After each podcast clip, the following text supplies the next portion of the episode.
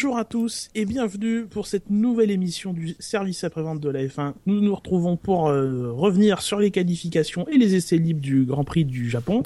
Et pour ce faire, j'ai avec moi euh, la fine équipe du SAV hein, et avec avec des gens qui euh, ont participé tous au quiz hein, qui a été voilà fait. They're back. This is the revenge. Voilà. Nous avons donc les grands perdants, la team Wananiche. Bonjour Dino et Marco. Bonjour. Ça commence mal. Oui. Ah bah, je remue le couteau. Hein, Vas-y. Et à l'autre bout de l'échelle, le grand gagnant, Buchor. Bonjour, Buchor. Bonjour.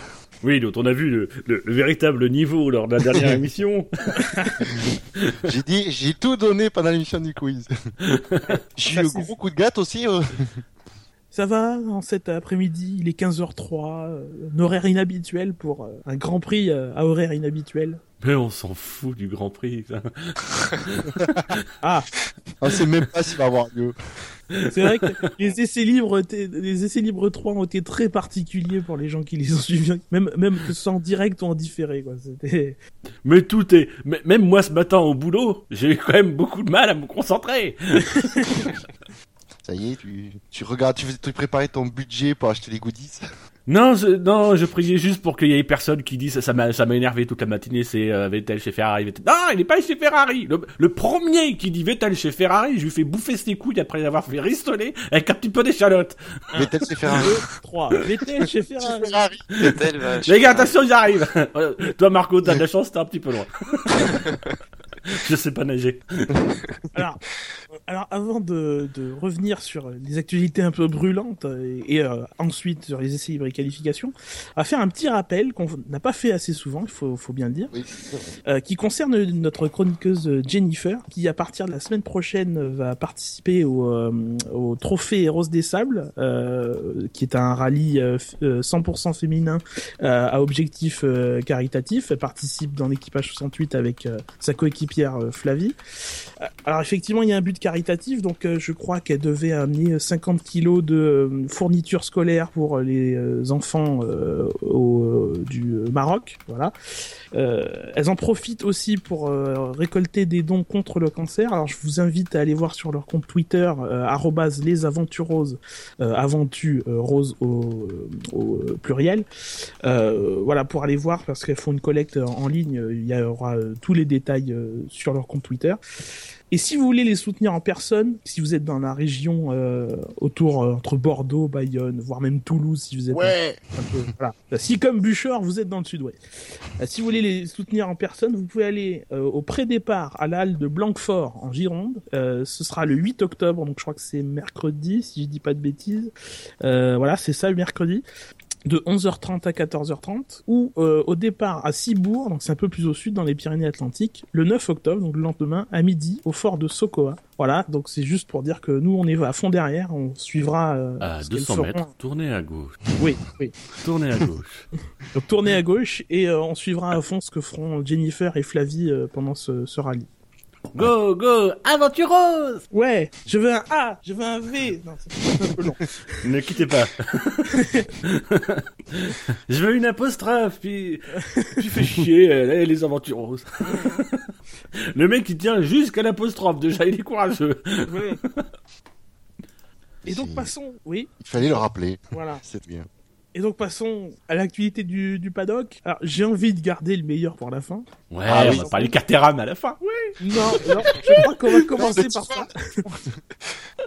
je, je crois qu'on va commencer par Caterham. Euh, non pas que ce soit une- Ah. une actualité euh, pas importante, mais bon, il y a une hiérarchie quand même. Euh, Caterham, dont on a appris euh, cette nuit, euh, en fait, la teneur de, des problèmes euh, qu'ils ont, euh, il faut savoir qu'il y a eu euh, 34 injonctions de payer, c'est-à-dire de notifications de tribunal euh, pour rembourser des factures qui n'ont pas été encore satisfaites à l'heure actuelle, ce qui représente quand même une somme de 750 000 livres, soit euh, 950 000 euros. Hein, c'est pas une bagatelle. Il faut savoir aussi que dans le lot, il y a des factures qui sont euh, pas énormes, de l'ordre de 542 euros pour la, moins chère. Par contre, la plus grosse va jusqu'à 111 000 euros, euh, sachant qu'en moyenne, euh, les factures non payées représentent 30 000 euros euh, en moyenne. Il faut savoir aussi euh, qu'il y a plusieurs sociétés qui sont embringuées dans, dans l'histoire. Alors il y a la société One Malaysian Racing Team, qui est une société qui est domiciliée en Malaisie euh, qui euh, est euh, officiellement la société qui euh, est enregistrée en Formule 1, enfin qui est détentrice du droit de- d'entrée de Caterham en F1. Euh, Il y a la société Caterham Sport, qui est une filiale de cette société et qui est celle qui reçoit les injonctions de payer et qui a été donc saisie de plusieurs matériels.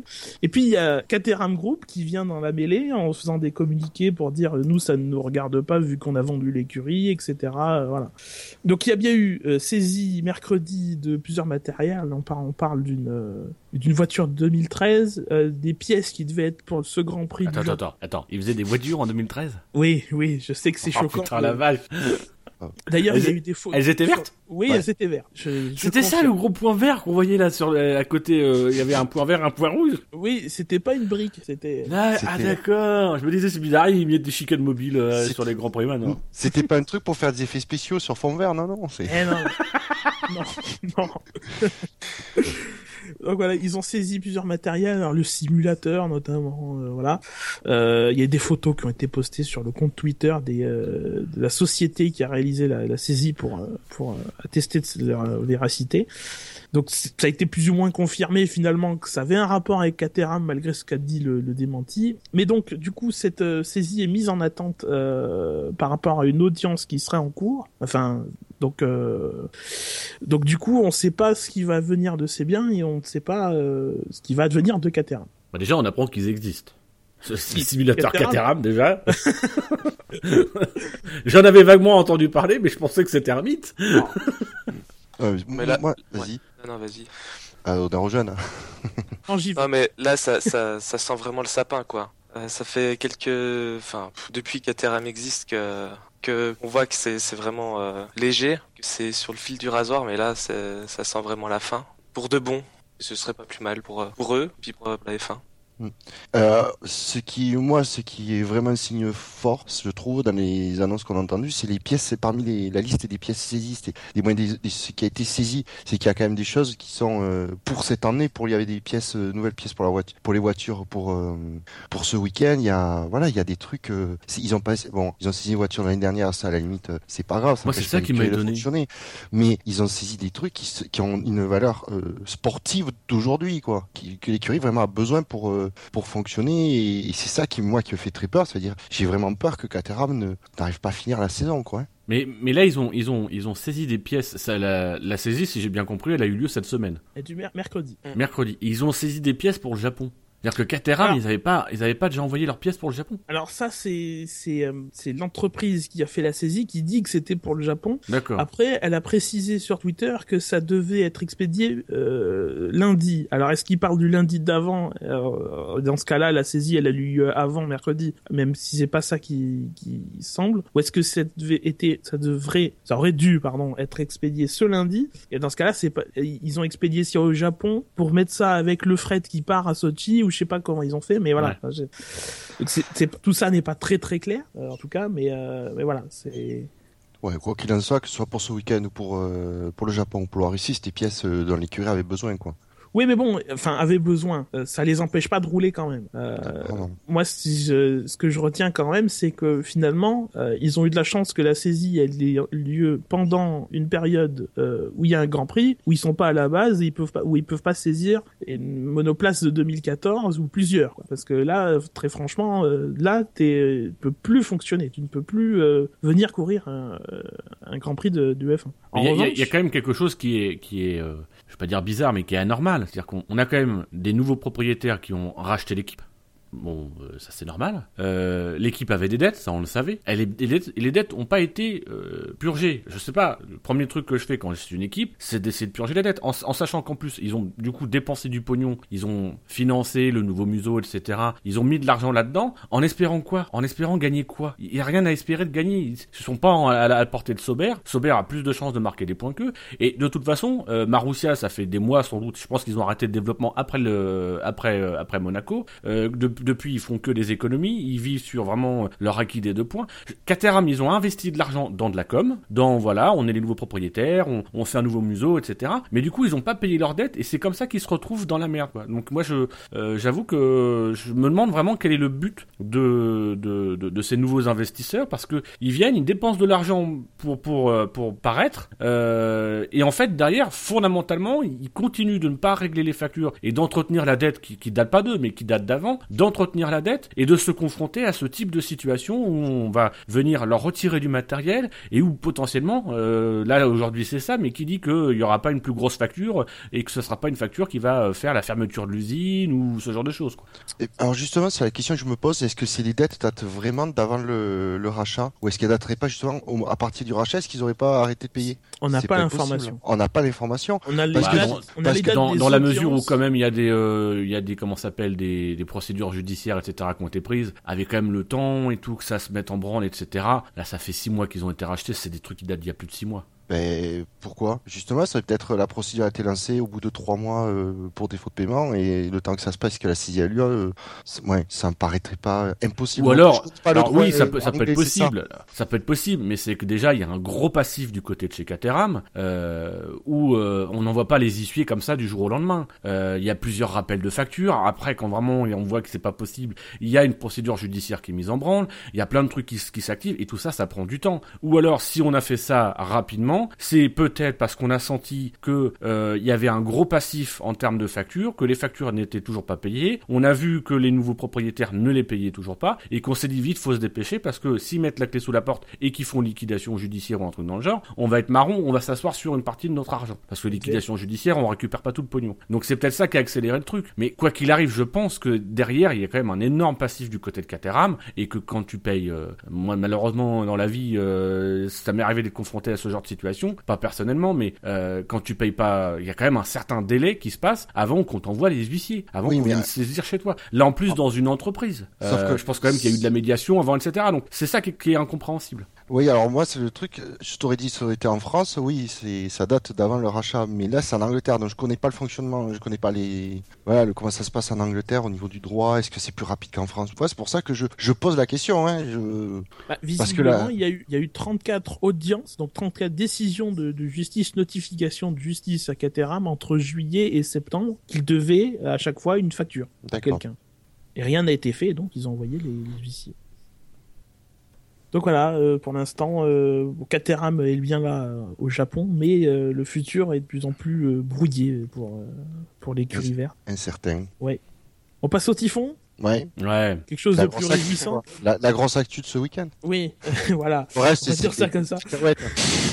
Le reste, c'est peanuts. Euh, oui, alors le typhon Fanfon, euh, Fanfon, je sais pas, appelez-le comme, vous, le voulez, qui euh, menace euh, les côtes sud du, Japon depuis euh, plusieurs jours et voilà, donc qui a failli avoir des conséquences sur le- les horaires du Grand Prix, puis finalement non. Donc on partira bien à 15h heure locale ce dimanche, à 8h du matin demain matin.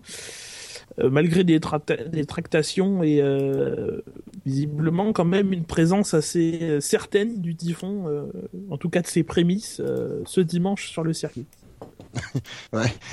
les tractations sur les, les, les horaires, il y en a un, il était pas d'accord pour changer l'horaire. Mais alors, pas du tout. Oui, il, il avait pas l'air euh, ouais, C'est- Cet pas envie abruti. d'être coopératif. Ah, pas du tout, ouais. Ah, sur ce coup-là, il m'a, autant je le, voilà, mais on sait qu'il a l'habitude de, de- de surprendre, mais sur ce point-là, je l'ai trouvé euh, vraiment particulièrement nul. Notre cher petit Bernie.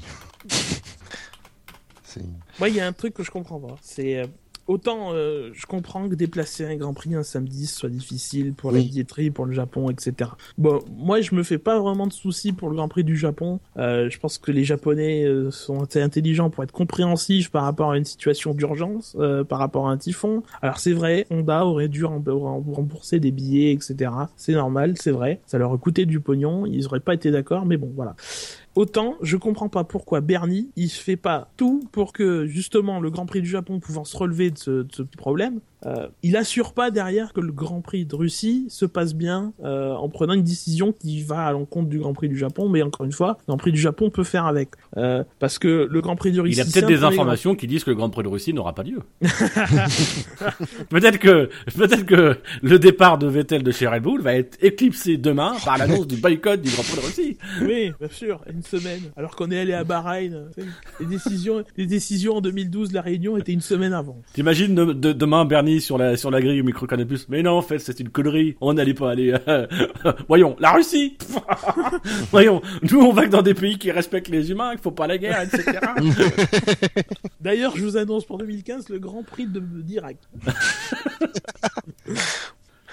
Euh, donc euh, voilà, moi, moi très sincèrement, dès jeudi, alors je sais pas si c'est possible et tout ça, j'aurais condensé le week-end, j'aurais fait des essais libres le vendredi, deux ou trois séances selon ce qui est possible, les qualifs le samedi matin et la course le, le, le, le- samedi après-midi, parce que très franchement, j'ai très peur que la course de demain, euh, ce soit euh, le reflet de la course de championnat de- d'endurance à Fuji l'année dernière, où sur 6 heures, il y a eu au moins 5 heures de drapeau rouge, euh, une demi-heure de safety car et une demi-heure de course, et encore à allure très réduite. Comme au Grand Prix, Oui. bah, justement, du Japon, euh, je crois que c'était 2009, c'était à Mont Fuji. 8, 7, 2007. 2007. Euh, c'était. Ouais, mais c'était on est parti c'était- quelque part Ouais. après. Ouais. Là, j'ai très peur. Là, c'est vraiment un typhon, quoi. C'est pas euh, Ouais, une grosse pluie comme un persistance Bah non, comme à Fuji. Là, c'est un typhon avec de la pluie, avec du vent, euh, avec des risques pour les personnels, avec la le- difficulté, avec la difficulté derrière pour euh, pendant que tu rempactes. euh, c'est surtout ça le problème. Ce qui est- C'est que les, le gros du typhon et euh, des vents vont être a priori après la course. Et euh, c'est à ce moment-là que tout le monde remballe et prépare pour le- la Russie. C'est surtout ça le problème. La- le Grand Prix, si- s'ils estiment qu'il peut être maintenu à cette heure-là, c'est selon leurs informations, c'est le cas. Ils vont pas prendre un risque euh, inconsidéré euh, pour quelques heures. Au, Non? au, au niveau des, des prévisions, il y a le Ubimet, donc qui est l'organisme météo de c'est un organisme météo, je crois, euh, australien, euh, qui fait des points réguliers. Et donc à, à 15 heures, il me semble, là j'ai écrit, euh, j'ai écrit quelle heure euh, J'ai écrit 13 heures euh, CEST, donc ça doit être 15 heures chez nous. Euh, non, donc CEST, minutes. c'est Central European Time, je crois. Donc, euh, Donc c'est c'est à notre heure à nous. Ouais. Donc euh, en fait à notre heure à nous, donc là c'est ça a été mis à jour à 13h, donc il y a un peu, il y a un peu plus de 2 heures. Euh, il était prévu que euh, le, le, le typhon soit à proximité de Suzuka à 6 heures de l'après-midi, 3 heures après le départ. Donc euh, voilà. ouais, ce mais qui- ce il qui- pleuvra avant, quoi. Il pleuvra Oui, il avant, mais pleuvra avant, mais après, vents, euh, euh, ça sera de la pluie. Euh, ça sera pas un tout petit peu plus, ça sera beaucoup de pluie, mais on n'est pas vraiment dans le dans le dans la grosse zone. En tout cas, au début de la course, on n'est pas dans la grosse zone. Par contre, il faudra pas perdre de temps parce que euh, je pense qu'on ira sincèrement pas au-dessus des 75%. Euh, je suis même pas sûr qu'on aille dans les 75% parce que je pense qu'effectivement, une fois que le que le typhon euh, euh, sera pas trop loin, si en plus on commence à faire venir des safety cars, etc. Là, pour moi, pour moi, sur la course n'ira pas au bout. Mm. Oui. Mais je m'inquiète pas trop parce qu'on est encore, euh, on est encore dans une zone de sécurité. Ça aurait quand même été mieux de l'avancer, ne serait-ce que de l'avancer d'une heure. Oui. C'est tout con, mais ne serait-ce que de l'avancer d'une heure. Là, t'es obligé de, de rien rembourser. On demandait pas forcément d'avancer de 4 heures, mais de se ménager un peu une marge pour au moins avoir du spectacle, au moins aussi assurer la sécurité du pilote et pour que, parce que là finalement le départ aura lieu euh, à 8 heures. Les gens seront sur place, ils vont se prendre la pluie sur la gueule et ils vont sans doute pas rester. Euh, et on va peut-être même leur conseiller de partir. pas y aller. Et euh, le Grand Prix, euh, finalement, il va finir en autre boudin, alors que on aurait peut-être dû rembourser quelques milliers ou dizaines de milliers de places avant. Euh, voilà. En fait, ce qu'on veut, c'est garder le Grand Prix à la bonne heure. Hum. Quitte à ce que les gens décident eux-mêmes de partir, mais au moins ils auront point, poinçonné leur billet avant de venir. Ils pourront pas demander de remboursement. Et tout ça pour la télé. Oui, exactement. C'est, je pense que Bernie, c'est pour ça qu'il veut pas bou- bouger l'heure, euh, parce que c'est, euh, je pense, sinon après il doit peut-être payer des pénalités euh, aux chaînes de télé euh, ou ce genre de choses, et ça, ça la merde. Ah, il doit bien y avoir une clause quand même pour cas de force majeure.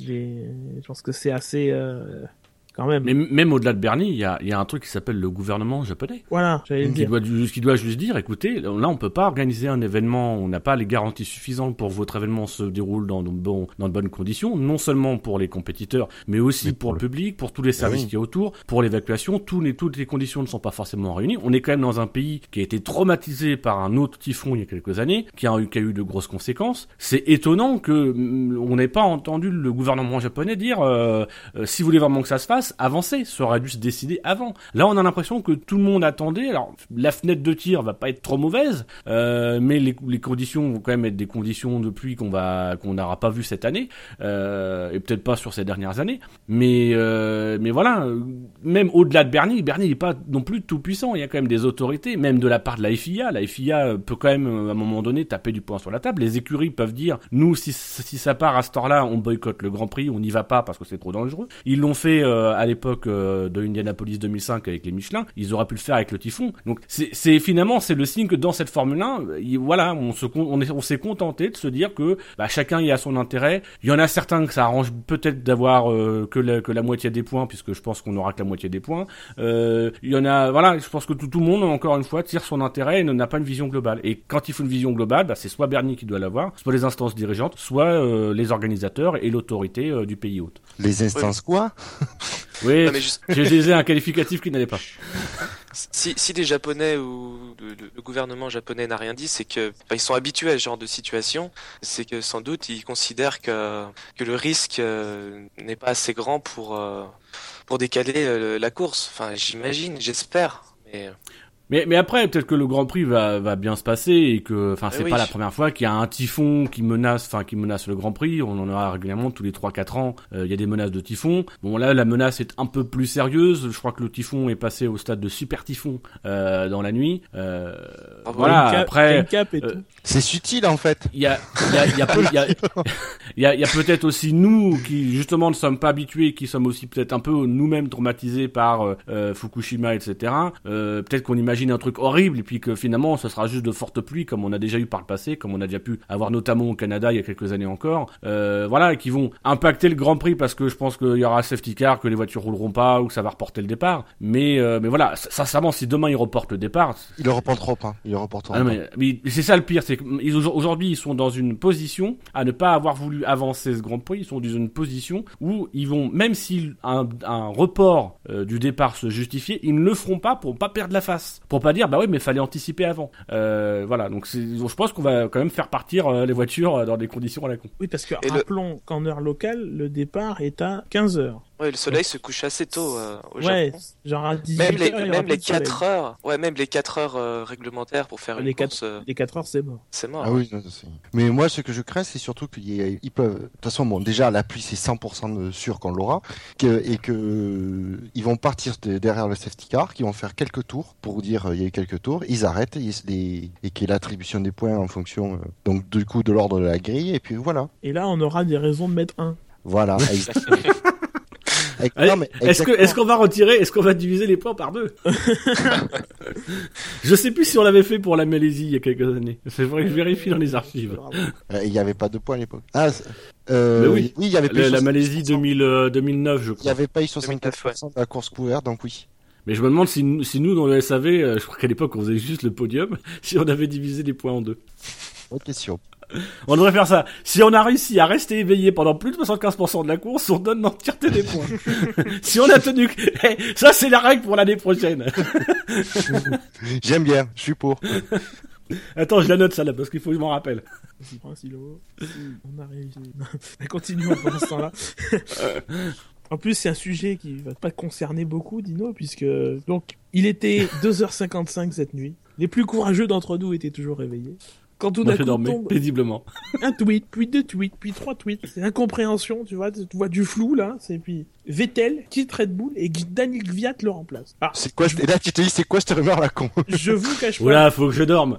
je vous cache pas, voilà, il faut que je dorme. Même quand, même quand tu revois le nom du, du, du journaliste, moi le premier que j'ai vu c'est Will Buxton, donc qui est commentateur, euh, qui est journaliste pour NBC Sports, c'est commentateur du GP2 et du GP3, si je me trompe pas qui est quand même quelqu'un de sérieux a priori donc euh, qu'est-ce qu'il a fumé quoi. Enfin je sais pas c'est c'est bizarre. Puis viennent le deuxième tweet les troisièmes les, dix suivants puis voilà puis à un moment voilà il faut réaliser que Vettel s'en va de Red Bull et que Daniel Gviat un an après est arrivé un an après euh, qu'on ait découvert qu'il existait va être chez Red Bull en 2015 il y a un an un an moi je dis dix mois hein, pour qu'il y ait oui.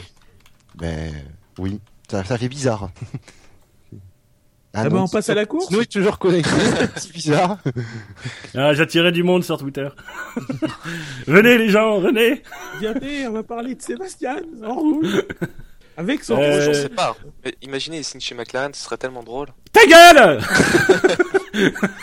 Non, Marco, tu fermes ta gueule. Oh, le, le rêve de Dino va se réaliser. Mais non, il Désolé, chers auditeurs, je-. Celui qui va chez Lotus. J'assumerai tous les frais d'ORL que vous aurez suite à cette intervention.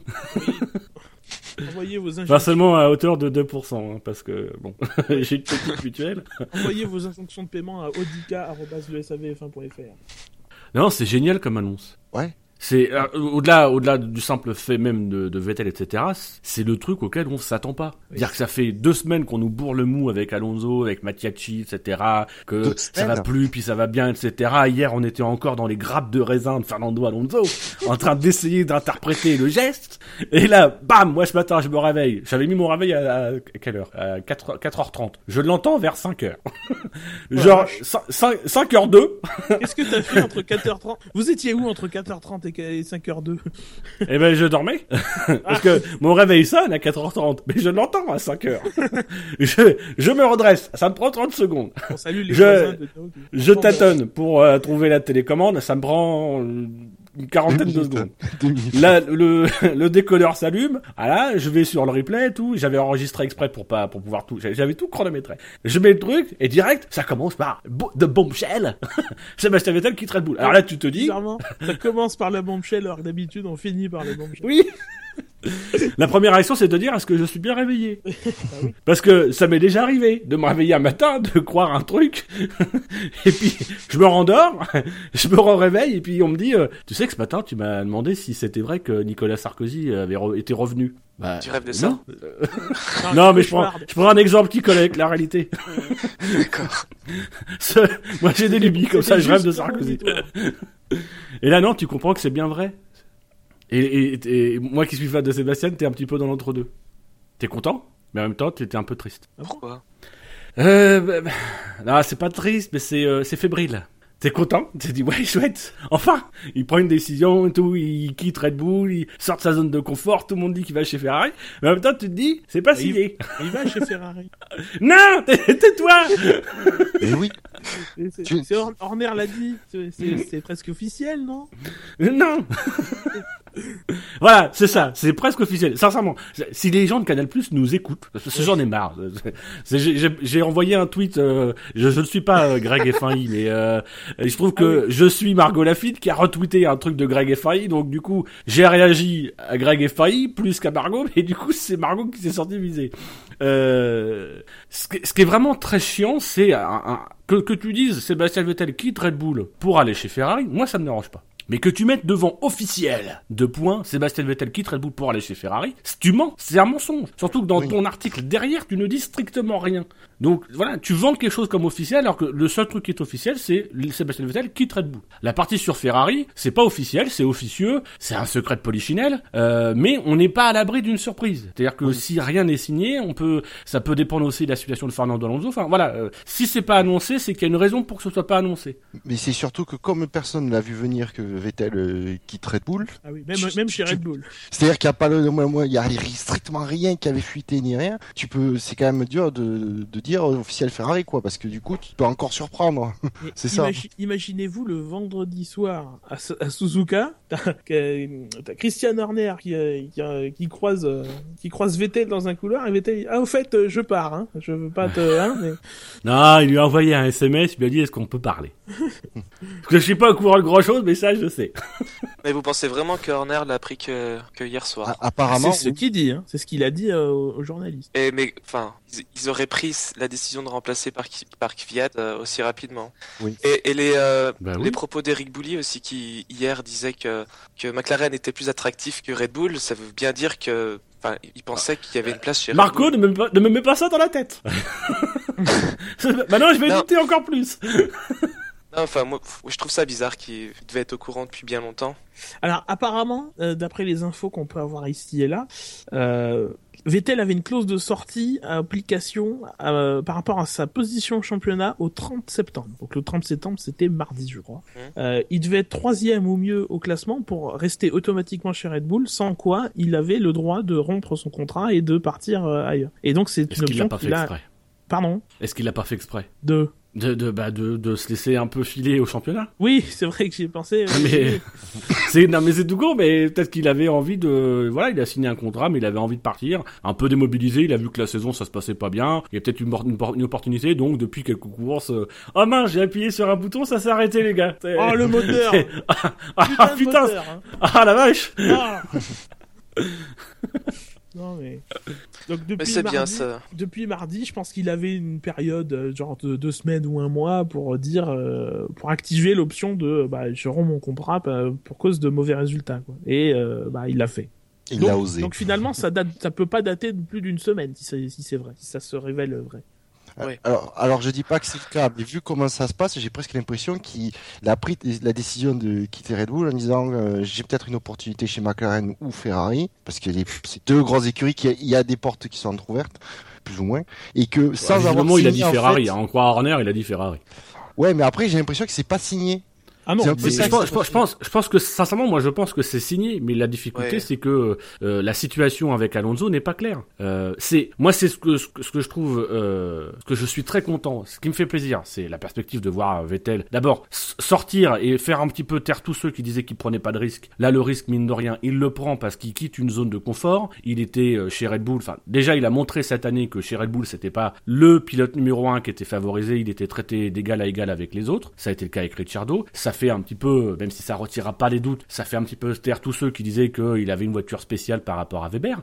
Euh, donc il, était déjà un peu moins dans sa zone de confort. Et là il s'en retire directement alors même que Red Bull est quand même la deuxième écurie au championnat. Il y a quand même des éléments qui laissent à penser que euh, Red Bull euh, ça reste une écurie qui, est assez forte. Ils vont améliorer leur partenariat avec Renault à partir de la, saison prochaine. Pour ça que quand Eric Boulier dit McLaren est plus attractif parce que c'est une écurie euh, qui a un vrai partenariat enfin c'est une écurie de euh, qui, est vraiment associée à un motoriste. Enfin oui enfin ce qu'on sait maintenant c'est que Renault et Red Bull ça va travailler ensemble ça va pas se disperser comme ça s'est dispersé cette année entre euh, d'un côté Red Bull de l'autre côté Lotus avec des moteurs qui sont pas intégrés de la même manière euh, chez l'un comme chez l'autre. Là euh, vraiment Renault et, et Red Bull vont marcher du même pas. Donc il sort un petit peu de cette zone de confort pour d'abord partir ensuite aller peut-être dans l'écurie où on, où on verrait moins aller c'est-à-dire que Ferrari c'est un petit peu la reconstruction totale c'est Beyrouth euh, voilà, se confronter en plus euh, éventuellement à Kimi Raikkonen où là ils ont un peu le même style, un peu les mêmes problèmes d'ailleurs cette année, etc.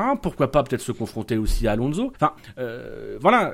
Et en même temps, aussi de l'autre côté, si ça se confirme que c'est chez Ferrari, c'est un, une prise de pouvoir de Mattiacci de la nouvelle direction qui est incroyable. Euh, parce qu'on est quand même passé en quelques semaines d'un Alonso qui faisait tout euh, dans, la, dans la presse, etc., euh, qui était le patron de Ferrari, à un Alonso aujourd'hui qui se retrouve quasiment sans volant parce qu'on lui a dit, écoute, t'es- pas le patron, c'est nous qui décidons, tes conditions que tu nous fixes, on n'en veut pas, t'es libre de partir. Et en même temps, ils sont allés chercher Vettel, allô Vettel, t'es disponible si tu veux, tu peux venir. Vettel, il débarque, tout est fait avant Alonso. Alonso aujourd'hui ce matin, on se retrouve, on sait pas où il est, où il va aller, on sait pas ce qu'il va faire.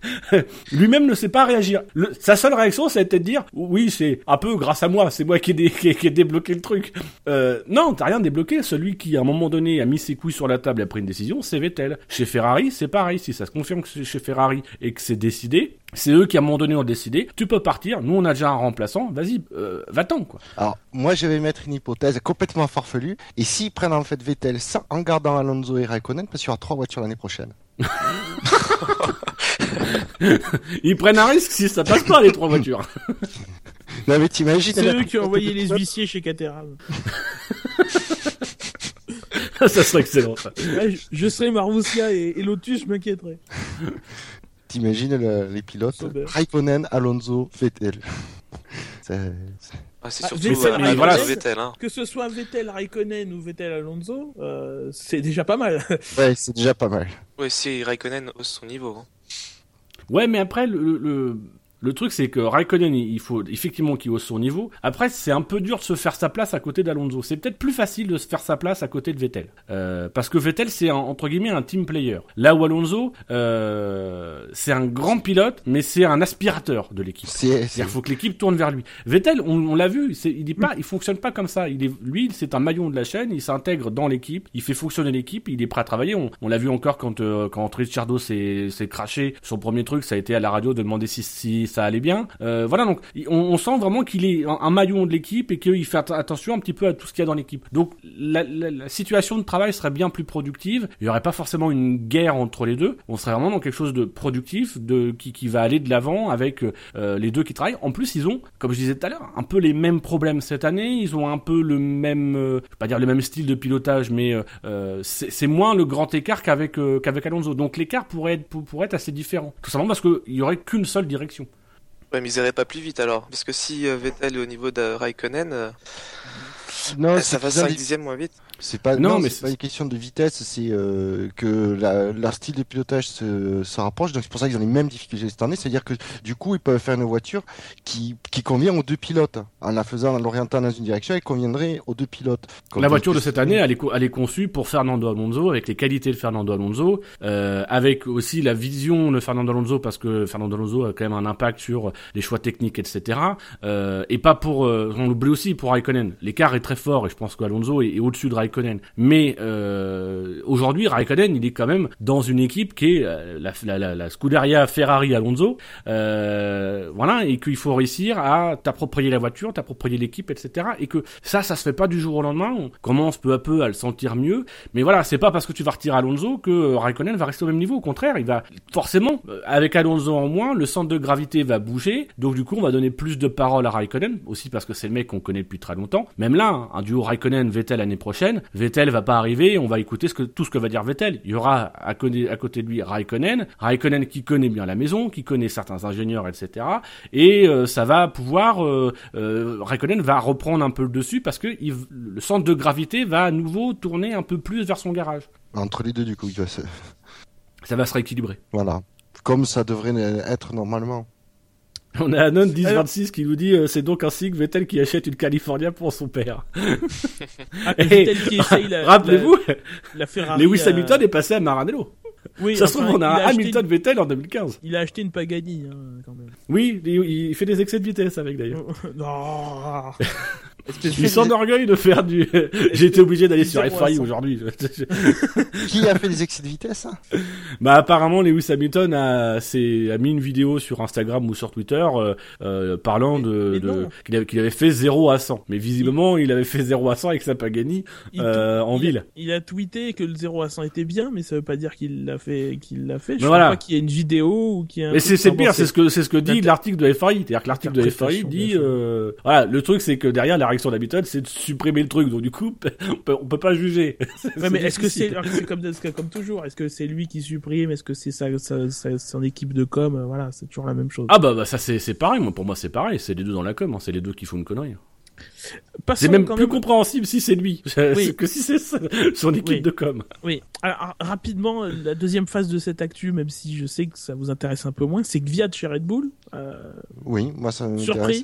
Mais c'est surtout que Red Bull réagit Pas tout de suite. hein. Ça c'est intéressant. Et que ils font fonctionner comme d'habitude leur filière. Et on a beau critiquer Red Bull sur la façon dont ils gèrent leur filière ou quoi que ce soit, mais ils finissent par amener les pilotes, des pilotes au bout.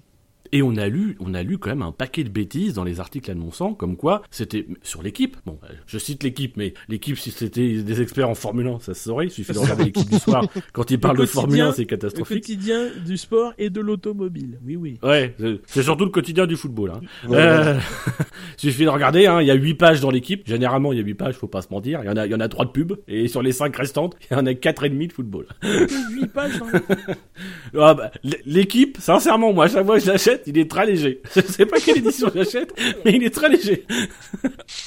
Faudrait que je l'achète au moment du mondial de foot. Là, il fait 30 ça pages fait, et tout. ça fait bien. quand même 12 centimes et demi la page, c'est beau. Mais, euh, mais voilà, on a quand même lu des choses comme quoi c'était surprenant parce que Gviat avait rien fait cette année. Je crois que même euh, Jacques Villeneuve qui dit ça. Euh, mais on n'a pas regardé la même saison. Le mec, il est débutant, euh, rookie. On sait pas du tout d'où il vient. Il fait jeu égal, voire à dépasser Vergne. Alors parce que Vergne a fait une sixième place à On oublie et parce qu'il a marqué plus de points et que l'effet comptable est là, euh, on oublie qu'il se fait quand même pilonner depuis le début de saison en qualification par Gviat, euh, que les retours qu'on a en interne, c'est que Gviat est encore plus impressionnant, dit-on, que Ricciardo. Euh, voilà, donc on est en train de faire la même chose qu'on a fait à Ricciardo l'an dernier, c'est-à-dire qu'on voit arriver un nouveau chez Red on dit oh bah pourquoi ils l'ont choisi, il est, pas, bon, il se fait pilonner par Vergne. On avait dit la même chose de Ricciardo l'année dernière. On n'avait pas vu la même saison, puis les gens vont découvrir en 2015, ah bah finalement il est bon, euh, Ah, on l'avait pas vu ça. Alors que cette année, Gviat, il est, il est excellent pour un rookie, il est excellent et c'est tout à fait, c'est tout à fait logique que Gviat soit promu chez Red Bull et pas Vergne. Les mecs, ils espéraient qu'on envoie Vergne, mais c'est, faut arrêter la fumée, Puis les ce gars. serait, ce serait une énorme reculade. Euh, bon, bon, on remercie euh, Verne de sa, de sa, collabora- de sa collaboration chez Toro Rosso et tout d'un coup le reprend chez Red Bull. Ça n'a aucun sens. Euh, Exactement, ce serait se désavouer. Ouais, c'est un problème de timing. Ils auraient peut-être annoncé Verstappen plus tard, euh, peut-être que Vergne aurait eu sa chance, mais là devant les médias, ils peuvent pas, pas faire marche arrière. euh. Ça, c'est- ils auraient aucune crédibilité. C'est très dommage. Mais c'est, c'est le truc, c'est, que la filière Red Bull cette année, vas-y Bouchard. C'est- eh ben, c'est- je dis, euh, je me demande pas la question de savoir si c'est pas la raison pour laquelle ils ont annoncé Verstappen euh, si tôt, parce qu'ils pensaient que justement il y allait une- le, le baquet de Vettel allait se libérer pour pouvoir. euh, Non, je pense pas. Non, parce que dans le communiqué de Verstappen, ils disent euh, il fera équipe avec Viat en 2015. Donc euh, ils pensaient vraiment. Je pense que franchement chez Red Bull, on et on s'attendait pas du tout à ce que Vettel parte. Enfin pas du Ah, tout. dans ce cas-là, ils auraient dû prendre un peu plus de temps pour, euh, pour réfléchir. Enfin, je sais pas. Mais ils pouvaient pas parce qu'il y avait Mercedes derrière. C'est-à-dire que ce qu'on oublie, c'est, le truc, c'est que la filière Red Bull, elle se, elle se prend deux, mais deux énormes sculs cette année. Le premier, c'est qu'ils ont un œil sur Verstappen. Euh, Verstappen est en discussion avec euh, avec Mercedes. Mercedes lui lui propose sans doute le poste qu'ils ont proposé à Pascal Verlaine, à, euh, le poste de réserviste, qui veut pas dire grand-chose, euh, mais en tout cas, ça lui permet de, d'être dans le d'être dans le sillon et de pouvoir envisager une carrière en F1 sous 2-3 ans. La famille Verstappen se tourne euh, vers Red Bull en disant, bah écoutez, nous Mercedes, ils nous proposent ça. Euh, bah, le, mieux, c'est un poste de titulaire. Et là, Red Bull dit banco. Donc déjà, ils, déjà sur le premier truc, ils prennent une décision un petit peu contraint et forcée. Et là, ils sont obligés de reprendre une décision contraint et forcée parce que Vettel décide, euh, après sa clause et face au contexte, de partir. Il aurait quand même fallu anticiper pour anticiper le départ de Vettel, que d'abord Vettel dise je parte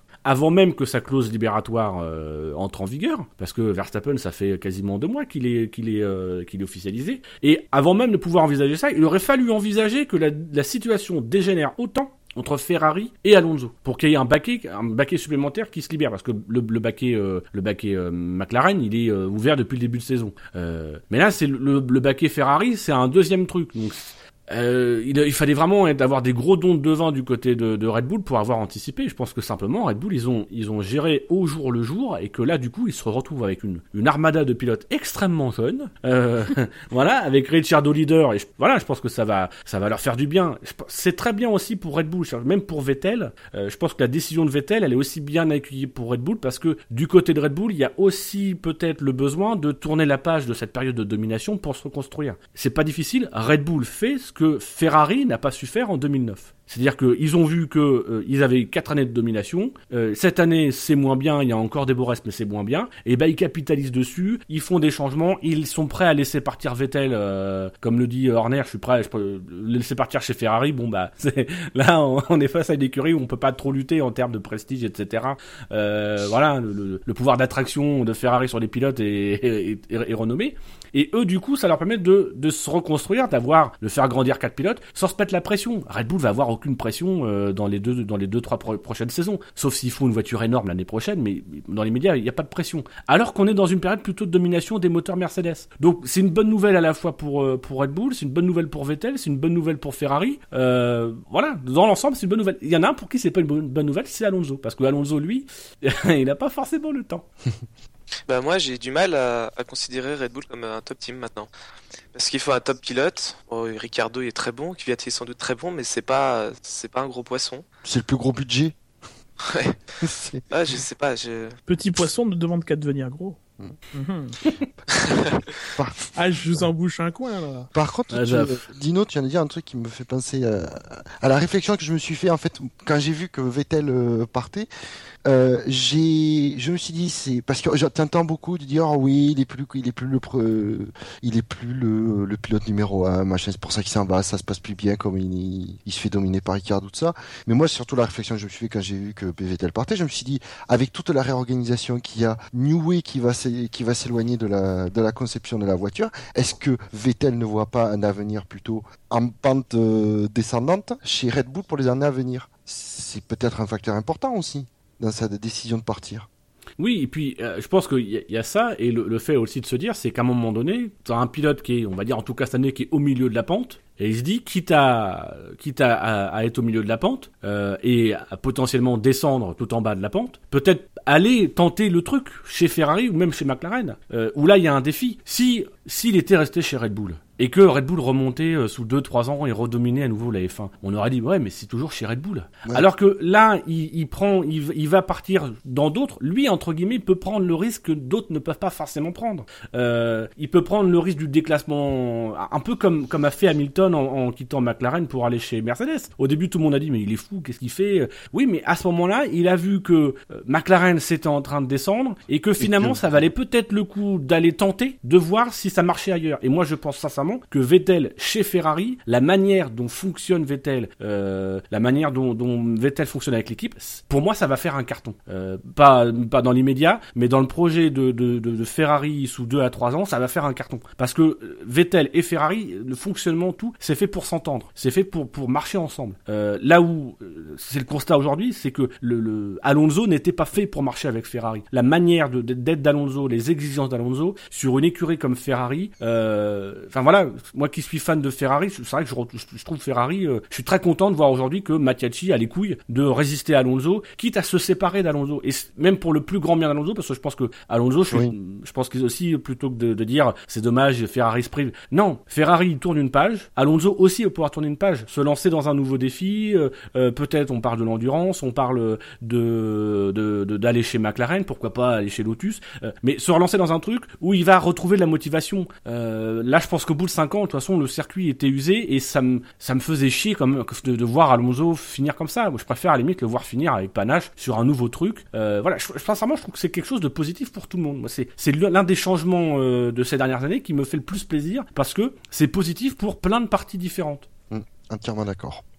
Allez, très vite, je veux un nom et un prénom pour le deuxième baquet Toro Rosso. Pierre Gasly. Non. Suivant. Carlos Sainz, ouais.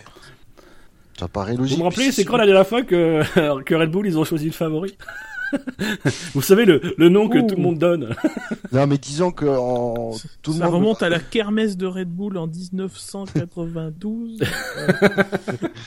Non, mais ouais, effectivement, ça paraît être le choix logique. Donc, euh, Red Bull nous surprend, mais j'ai envie de dire, apparemment, Sainz Junior s'est fait coiffer au poteau par Verstappen. Là, il y a le baquet qui, va- il y a le baquet qui se libère. Ça devrait être. La logique veut qu'on dise euh, Sainz Junior. Ah, ah, ah, attendez, attendez, attendez. Ah, oui, oui, allô, oui. oui. Helmut Non, non, non, non, Ya, Rubens. ya. Non, Rubens, c'est bien gentil, mais non. non, Rubens. non. Non, mais même réserviste, Rubens, ça ne fonctionne pas. Raccroche. Non, non, non. Mais, mais on, on t'a déjà refusé au SAV, Rubens. Euh, t'imagines bien que Toro Rosso vont pas vouloir de toi. si nous, on te refuse, Toro Rosso, non. En tout cas, j'espère que ce sera pas Gasly. Pourquoi parce que, ah, parce que j'ai pas envie qu'il qu'il se, qu'il se brûle les ailes tout de suite, quoi. Attention, tu parles à un Normand. Non, mais j'aime beaucoup, j'aime beaucoup, je suis un grand fan. Mais justement, pour euh, son bien, j'espère que ce sera pas lui, pas tout de suite. Parce que des, des- des retraités euh, à, à 20 ans, euh, Red Bull va en, en a créé, va en créer encore beaucoup et. faut peut-être créer des retraités à 19 ans. C'est cool pour ouais, les caisses de retraite. Hein. j'espère qu'il aura une année ou deux pour. euh, Non. euh, alors- par contre, vu la situation de Red Bull actuellement, j'ai peur que euh, dans le- la gestion des pilotes, Red Bull devienne une Toro Rosso 10. C'est-à-dire que jusqu'à présent, ça marchait, ils ont gardé Weber très longtemps, euh, bah, Vettel, ils l'ont gardé très longtemps, parce que de toute façon, tu mets pas dehors. À, part- à part, à part si t'appelles Williams, tu mets pas un, cha- un champion du monde dehors. Euh, et donc, j'ai peur que s'il n'y a pas de résultat de championnat, euh, de, de titre pilote chez Red Bull, les pilotes durent 2-3 ans. Ah, ça, c'est possible. Bon, après, c'est pas illogique non plus. Euh... Ouais, Après, voir. c'est pareil partout, sauf, sauf chez Ferrari. Oui. Moi, j'ai surtout l'impression que la- le- les places chez Toro Rosso, les deux là, vont être très chères parce que c'est un renouveau pendant. euh, si on suit le cycle de Toro Rosso qui dure 2-3 ans, logiquement, ils vont laisser le- le- la place sauf catastrophe aux, aux deux prochains là pendant 2-3 ans. Et donc, euh, si t'es pilote de la filière Red Bull, tu vas devoir ranger ton frein ou attendre qu'il y ait une catastrophe d'un des deux pilotes pour euh, avoir un baquet. Et c'est même encore pire parce que euh, on peut se souvenir de la, de la période avec Alguersuari, Buemi, on les a fait partir parce que euh, il y avait pas de baquet qui se libérait chez Red Bull et il y avait pas de, enfin voilà, il, fa- il fallait faire monter de nouvelle génération. Et c'est la raison pour laquelle moi je préférais voir Gasly qui monte tout de suite, quitte à, à se griller, mais en tout cas qui monte tout de suite parce qu'il a pas de perspective avant trois ans. D'abord parce que les mecs qui sont chez Toro Rosso sont pour minimum enfin, sont pour maximum 3 ans, et qu'il y a très peu de chances quand même que les baquets du dessus se libèrent. Il y a Ricciardo, il y a aucune raison qu'il se fasse virer, parce que s'il continue comme ça, vraiment il n'y a pas de raison. Euh, et Gviat, il va minimum faire une ou deux saisons chez Red Bull. Donc euh, là, c'est vraiment les portes archi, fermées. À l'époque de Alguersuari et Buemi, on avait toujours, on se disait, bon, bah Weber, à un moment donné, il va bien partir, euh, ça va libérer une place, avec l'effet de domino, il y a une place qui va se libérer. Mais là, pas du tout. C'est ce qui est arrivé d'ailleurs avec Ricciardo et Verne. Mais là, pas du tout. Là, si tu rentres pas aujourd'hui, tu peux direct dire adieu à la filière Red Bull. Salut les gars, je vais chez Mac... Non, pas McLaren. Je, Je, je vais chercher des sponsors. je, je vais chez Ferrari. Non, pas Ferrari non plus. Bon, écoutez, hein, Je vais créer mon écurie Mais d'ailleurs, je les- rachète Caterham. sur- surtout, pour, pour une livre Sur- symbolique. surtout les pilotes euh, Red Bull depuis l'existence Red Bull et Toro Rosso, Vettel est le seul qui, qui change d'équipe en fait. Les autres, c'est soit ils y sont encore, soit ils ont quitté la F1. Bah, c'est le premier qui a l'occasion. Ouais. Bon, c'est Les quand autres, même. on, les, euh, on les a pas vraiment laissés changer, quoi. Ah, ils ont pas trouvé, ils ont pas trouvé de place ailleurs. Bah non. Non, mais c'est vrai qu'il y a aussi il y a aussi le timing qu'a joué pour Vettel, c'est-à-dire que euh, Vettel il- arrive quand même dans la très bonne période, c'est le premier, euh, très rapidement il monte les échelons et derrière c'est très compliqué de de il a il est arrivé au bon moment, il il était dans la bonne tranche d'âge. Les autres derrière bah c'est bien dans la filière, effectivement Red Bull est une très bonne filière, ils font bien grimper euh, grimper leurs pilotes. Bon des fois ils font les ils les font grimper certains plus vite que d'autres, parfois même avant de les faire signer. Et et mais voilà, lui, il a, eu la chance, il est très vite arrivé dans le dans le giron euh, dans le giron Toro Rosso, puis immédiatement il est passé chez Red Bull. Il est arrivé au moment où ça cartonnait. C'est vrai ce qu'on me reproche à Vettel finalement, et c'est Coulthard qui le disait il y a, je crois en début de semaine, le jury est toujours ouvert sur Vettel, mais parce que Vettel est arrivé aussi dans l'ensemble, dans la filière Red Bull et en Formule 1, il est arrivé, il, a eu du bol à chaque fois quoi. Euh, c'est un problème de génération. Sincèrement, je pense que euh, c'est pas pour retirer du mérite à, Vettel, moi, je- je- Mais c'est vrai que tu mets, tu mets euh, les, pilotes qui sont sortis de, chez Red Bull, tu les mets à la place de Vettel, euh, ils font la même carrière, ils ont les mêmes opportunités. Aujourd'hui, c'est vrai que une fois que la filière Red Bull s'est posée, que l'écurie Red Bull s'est posée, que tout le statut a été fait, bah tout d'un coup, ça devient beaucoup plus compliqué, euh, ça devient beaucoup plus immobile et la progression est beaucoup plus lente. Et forcément, tu te retrouves plus facilement à la porte. Allez, passons à la course. On en est à une heure d'émission, messieurs. Je veux pas euh, vous presser, Donc, mais Oui, voilà. mais le reste, on s'en fout. Le reste, on s'en fout. Alors, passons aux citations. Euh... non, la course, alors avec le, le contexte, euh, donc rapidement, le commissaire de piste qui est Mika Salo, euh, les zones de DRS qui ne sont au nombre euh, que d'une, dans la ligne droite descente avec la dé- détection avant la chicane, les pneus choisis par Pirelli, les durs en orange et les médiums en blanc, qu'on ne verra probablement pas demain de toute façon.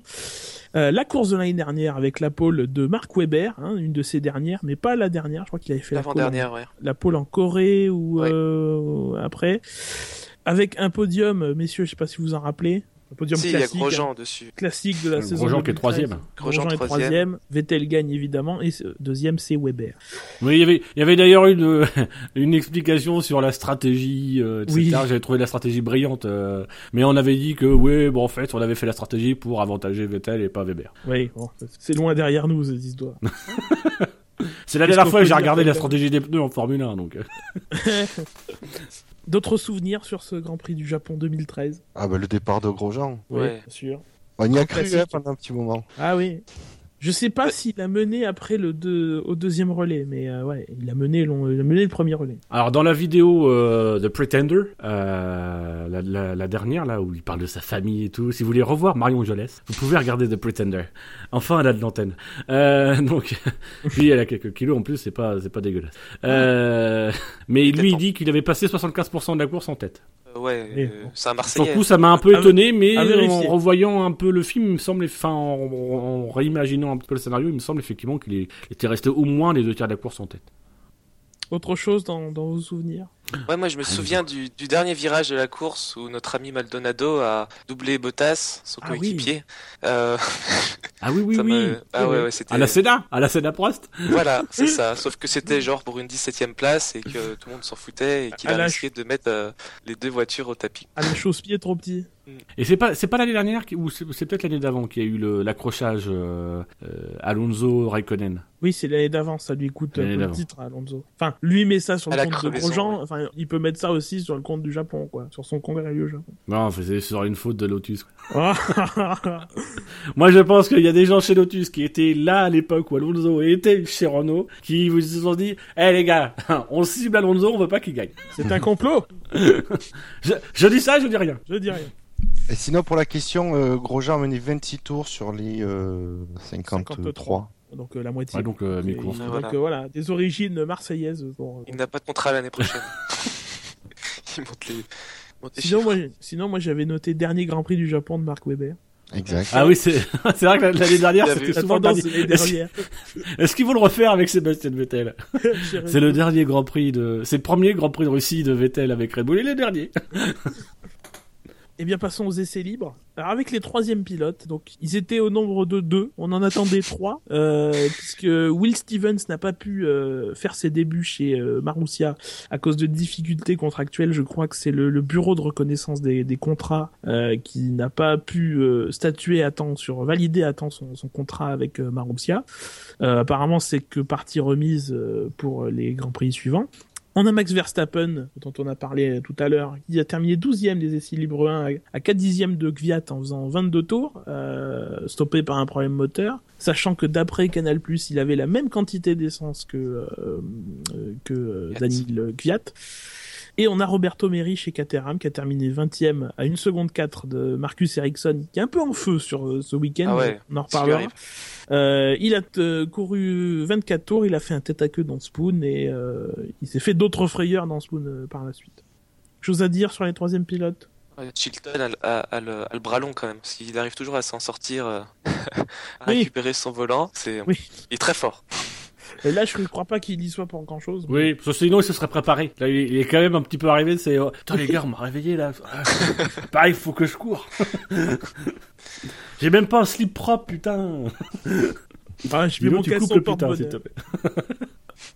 non, mais Verstappen, on est obligé de revenir un peu sur Verstappen, qui faisait ses, ses grands débuts. Euh, ses grands débuts. Moi, bah, j'ai regardé ça un peu, euh, un peu pas très réveillé, mais voilà, c'est, sérieux. Je pense qu'on s'attendait tellement à ce qu'il se gaufre.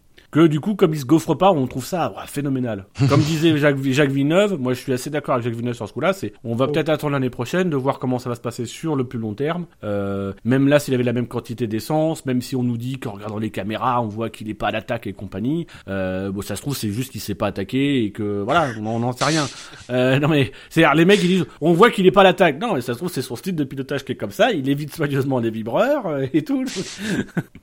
Donc euh, voilà, on, on verra l'année prochaine. Gars, il confirme qu'il a effectivement, euh, qu'il a, fait, il a effectivement une bonne maturité, etc. Maintenant, vraiment, c'est vraiment que l'année prochaine qu'on verra. Pour le moment, moi, juger euh, Verstappen, euh, L'année prochaine ou avant la fin de l'année? Bah, l'année prochaine, que- quand il fera des grands prix, parce qu'il faut le voir Mais aussi tu- dans la meute. Mais Moi, je le vois bien commencer avant la fin de l'année. Non, non. non. Je serais, euh, ouais, euh, Toro Rosso a fait des sales coups, mais dans la situation actuelle, je les vois pas euh, pousser un pilote à. Sauf si sortir un avant la baquet fin. se libère rapidement chez Ferrari. Ah oui, ça c'est autre chose. Le torchon qui brûle dans la nuit, là. tu sais. Ouais. Cette Ah, nuit, moi, je dors pas. hein. Je vais te dire, je vais dormir, moi. Moi aussi. Euh, euh, des faits marquants sur ces essais libres? Et toi, Gus Gus, tu en as pensé quoi de Verstappen? Ça ne je jamais crois- l'animateur. On s'en fout un petit peu de ce qu'il pense. Mais, mais toi, on n'a pas envie de s'en foutre. J'ai dit, on a envie de s'en foutre. Mais toi, on n'a pas envie. Alors, euh, non, mais je pense que t'as raison. On va pas juger Verstappen sur euh, une séance d'essai libre. Je pense que ce qui a joué aussi, c'est la- le- le- le- l'accident dont on a parlé lors du roadshow à Rotterdam, où euh, on s'était dit ah il faut qu'on voit ce qui va. Enfin, on- euh, moi non, mais euh, certains avaient dit euh, commencer à se moquer de lui gentiment. Oh, en Donc, euh, privé, tu t'étais foutu de sa gueule. euh, non, ben, je ne crois pas. ça, ça, ça me ressemble, mais je ne crois pas. Euh, mais, mais voilà, c'est un pilote de Formule 1 euh, et il faut, faut attendre. Même c'est bien qu'à essence égale, il soit qu'à 4 dixièmes de Gviat, mais encore une fois, on connaît pas les programmes, on va pas comparer euh, stricto sensu. Mais c'est bien, on a vu pire. Hein. Ça te convient, Dino comme... C'est parfait. Parfait. Bon. Sur le reste des essais libres. Les essais libres 3 notamment. Est-ce que vous avez réussi à regarder la séance? Non. Non, hein. on est Ah. À un moment donné, Lewis Hamilton m'a réveillé. À un moment donné, il s'est passé un truc et on a tous levé la, la tête de nos, de nos- de nos ordinateurs. Les touches du clavier étaient pas trop collées à la joue. Non, Non, mais non. globalement sur, sur les essais, c'est c'est même de toute façon. Et là, surtout les essais libres 3, c'est vrai que non seulement on était un petit peu sur le coup, euh, on se réveille. Alors déjà, on est un peu dans le gaz, puis on se réveille brutalement parce qu'on on apprend quand même. Pour moi, ce qui est quand même la plus grosse news depuis le début de la depuis le début de la saison. Euh, et en plus, là, ce qui compliquait encore un petit peu plus au truc, c'est que euh, avec l'annonce du Grand Prix, euh, enfin l'éventuel report du Grand Prix, puis finalement, on sait que le Grand Prix va se passer sous la pluie. C'est certain qu'il y aura de la pluie. Euh, donc, quel est le ça chamboule mine de rien le programme des équipes parce qu'elles roulent sur le sec, mais elles savent qu'en course, ça sera, ça sera pas sec. On sait qu'il y, a- qu'il y a Red Bull qui a plutôt adopté des réglages pluie pour euh, pour anticiper la course. Ah, Donc finalement, c'était très dur de c'était très dur de, de lire et de retenir véritablement quelque chose de des essais libres 3. Globalement, ce qu'on a surtout retenu, c'est les accidents. Il y en a eu pas mal, euh, que ce soit en essai libre 2 ou l'essai libre 2, ça a été un peu le festival, euh, ou en essai libre 3. Et c'est le contraste entre les essais libres 1 qui ont été chiants à mourir. C'est incroyable, jamais vu une séance d'essais aussi chiante avec les essais libres 2 qui ont été euh, animés. Alors, en négatif ou en positif, hein, c'est selon le côté où on se passe, mais voilà, qu'il y a eu de, qu'il y a eu des rebondissements. Alors qu'en essai libre 1, il s'est absolument rien passé. Quoi. Ouais. Alors, il y a Rosberg qui a fait le meilleur temps. Oui, d'accord, mais bon, ça. Il y avait un peu il y avait le quoi. casque de Vettel. Oui. Hein, Ok. avant qu'il mette son casque en hommage à Ferrari alors qu'il a écrit Ouais. Japan sur le côté. Vettel, ça se voit que qu'il ressort, qu'il gagne plus parce qu'il ressort des vieux casques. Ah non, il y a eu un truc en essai libre 1. oui. Ah, Il y a eu un truc très important. Ah bon? Il y a eu le coup de com de Fernando Ah, la, Ah oui. la grappe de raisin. qui a réussi à attraper un fan, lui a dit donne-moi ton raisin. Et puis il est rentré dans le garage tout gentiment, il a fait semblant, donner du raisin aux gens. Eh, le mec tellement vicieux, tellement il calcule le coup de com qu'il s'est dit pour pas que ce soit trop visible, avant de donner du raisin à mes ingénieurs pour leur montrer que je les aime, enfin pour montrer à la caméra que j'aime mes ingénieurs, Je je vais vais en donner au VIP avant. Le mec, eh, Alonso, c'est un génie de communication. Où est le pilotage fait- dans tout ça Mais là, c'est ça, moi, c'est, c'est, c'est, ce week-end, il y a eu, on a, on a interprété le raisin et on a interprété le casque rouge de Vettel. En disant, ah ouais, c'est peut-être un signe. Mais non, mais regardez-le, il y a écrit Japan. Il se trouve que le Japon, ils ont un drapeau qui est blanc et, je vous laisse deviner, rouge. et que donc, du coup, il a fait une thématique plutôt rouge avec Japan écrit sur le côté. Voilà, n'allez pas chercher midi à 14h. C'était pas un message. le, le soir, il est arrivé dans sa chambre d'hôtel. Écoute, Christian, euh, j'ai tout fait. Ah, je- Tu vois J'arrive en Ferrari. J'achète une California à mon père. D'accord? Là, t'as rien pigé. Ok? Je reviens. un cheval noir. J'achète un cheval. Je viens à Milton Keynes avec. Je me cabre. Tu piges rien. Cet après-midi, je mets un casque rouge. J'essaie de faire subtil. Tu piges que dalle? Je suis désolé, mais là, je suis obligé de t'appeler. hein. Ce qu'on ne dit pas, c'est qu'il lui a, il lui a expliqué trois fois. Trois fois, il l'a appelé. Trois fois, Horner est venu dans la chambre. Et Horner, il pigeait pas. Tu, tu vas aller chez Ferrari. Non. Attends, rappelle-moi. Arrête. hein. Arrête tes blagues, Daniel. Non, par contre, je reviens sur un truc, pour rester sérieux, revenir un peu sérieusement deux minutes. Sur le truc, l'excuse de Red Bull sur les, le- les réglages pluie. Ils sont gentils, mais je pense que les autres ont fait pareil, quoi. Enfin, Oui.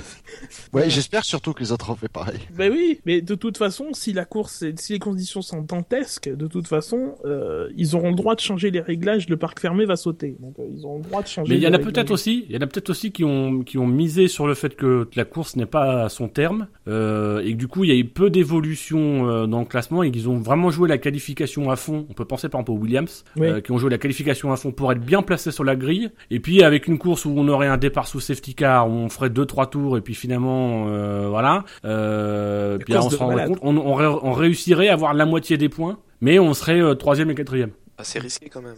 Ah, c'est quand même très probable. Enfin, je l'ai dit tout à l'heure. hein, Pour, pour moi, pour moi, il y aura même pas un tour sur drapeau vert. Enfin, Ah ouais. je me fais peut-être une vision catastrophique lever, de la course. mais je me fais peut-être une vision catastrophique de la course, mais pour moi, il y aura pas un seul tour sur drapeau vert. Ce sera tellement dantesque. que, voilà. Enfin, on reviendra sur les engagements plus tard. Euh, on va passer au calife, à moins que vous voyez quelque chose à rajouter sur les, les essais libres. Non, hein, passons au calife. Non non mais euh, juste sur, juste les accidents, euh, on est à, on est à Suzuka. Il faut peut-être aussi, euh, moi, ça, ça, ce qui m'a fait plaisir, c'est qu'on a, on a vu ce week-end que la F1 c'était malgré tout difficile. Euh, On n'arrête pas de nous dire que c'est facile. On, dans la dernière mission, il y avait eu un débat sur ça, euh, sur le fait que ce soit facile et sur les mesures quand on prend la FIA. L'une des mesures, par exemple, ce serait d'aller plus souvent à Suzuka ou sur des circuits qui ressemblent à Suzuka, euh, où l'erreur elle se paye cash. Et là, on a vu des petites erreurs, même faites par des grands champions. Et là, on peut pas dire par exemple que Hamilton ou Ricciardo ce soit des mecs qui viennent juste d'arriver et qui découvrent la Formule 1 et que c'était trop facile jusque-là. Euh, et là, hop, ils arrivent à Suzuka. Alors, Hamilton, il arrive à Suzuka en 2014. Tout d'un coup, tout d'un coup, il- voilà, c'est jusque-là, tout était facile pour lui. Il a tout eu facilement. Et là, ça devient difficile. Voilà, il découvre la dure réalité de la Formule 1. Euh, mais voilà, on a revu ce week-end que euh, la F1 c'était plus difficile, que certes c'était peut-être moins exigeant physiquement, que les vitesses, en, les passages en courbe sont euh, moins moins moins moins puissants qu'avant, etc. Mais que la voiture est, est plus est plus est plus insolente euh, qu'elle pouvait l'être par le passé, qu'elle peut vite t'em- t'embarquer, il faut bien la contrôler, même quand tu t'appelles Hamilton et que t'es champion du monde, et qu'une mais- petite erreur peut te peut t'envoyer dans le mur. Le pire dans le foutage de gueule dans ce style, c'est Villeneuve. Le matin, il te fait, et séance chiante, il se passe rien, il te fait, ah, euh, bah, Verstappen, tout ça, c'est un signe que la F1 est trop facile. Et l'après-midi, ah oui, mais les pilotes, ils sont plus habitués à la difficulté, machin. Mais, mais, mais tes pensées en accord, quoi. Enfin, fais le rapprochement entre les deux. Euh, bon. Allez, on passe au cas. Oui, ouais. vas-y. Non, juste, euh, j'ai trouvé sur la sortie de d'Hamilton que justement, on- a l'impression qu'il aborde le premier virage comme s'il avait la voiture 2013 en fait, avec le niveau d'appui 2013, et euh, qui se fait surprendre et que en fait non, pas du tout, ça ça tourne moins bien. Enfin, le, premier virage, je crois qu'il passe à fond quand même. Je pense qu'il commence à freiner et que c'est là que ça, que c'est là que ça va plus. Ouais, j'ai quand même l'impression qu'ils vont moins vite dans ce premier virage. Enfin, je sais pas. Ah, Pas enfin, assez vu là. en qualif sur l'infographie, Rosberg, il arrive sur le premier virage à 335. Alors après, euh, bon. Ah, il a freiné là. c'est ça le truc, c'est aussi ce qui change beaucoup, c'est que avec les lignes- avec ces voitures cette année, les mecs arrivent beaucoup plus fort dans les virages et dans les virages, ils, ils ont un, un peu un peu plus de difficultés que par le passé. Donc c'est le double la double problématique. Donc ça demande, je trouve en termes de pilotage et de finesse de pilotage, ça remet en avant le, le talent des pilotes et on le voit cette année. Enfin, euh, quand on dit l'auteureur, euh, il met une pile à Ericsson, c'est peut-être tout simplement parce qu'il est plus talentueux, qu'il a plus l'habitude que euh, ce, ce, ce, ce type de F1 aujourd'hui lui convient peut-être plus, mais c'est pas parce que c'est plus facile, c'est juste qu'il est peut-être mieux préparé à ça que l'était euh, Marcus Ericsson. Les gens ne veulent voir que ce qu'ils veulent. En fait, pourquoi c'est plus facile? C'est parce qu'on se fait chier, parce qu'il y a les Mercedes qui dominent et que c'est facile. C'est le même discours qu'on entend depuis des années, puisqu'on a eu Brown qui a dominé, puis Red Bull, la, la main dans Mercedes. Donc c'est facile. Moi, voilà, moi, ça, m'énerve surtout, c'est d'entendre des mecs comme Prost, etc., dire que c'est facile. Bah, montez dans la voiture, faites un tour et vous allez vraiment nous dire, parce que pour le moment, vous nous dites c'est facile, mais vous n'êtes pas monté dans la bagnole, vous n'en avez que des retours. Certes, il y a quelques pilotes qui disent que c'est plus facile que par le passé, mais on n'entend pas aussi ce qu'ils disent euh, sur euh, la complexité que ça en termes de pilotage et de, et de gestion, sur le fait que c'est différent. Donc voilà, à un moment donné, si on débat vraiment et sérieusement, et bah débattons vraiment avec les gens qui ont une opinion vérifiable. Et pour le coup, je suis désolé, mais des mecs comme Prost, euh, comme Coulthard et compagnie, euh, tout ce qu'ils peuvent dire, c'est des suppositions qu'ils font et c'est en aucun cas des, des faits. C'est dit. Ouais, c'est- c'est- c'était à dire. Voilà.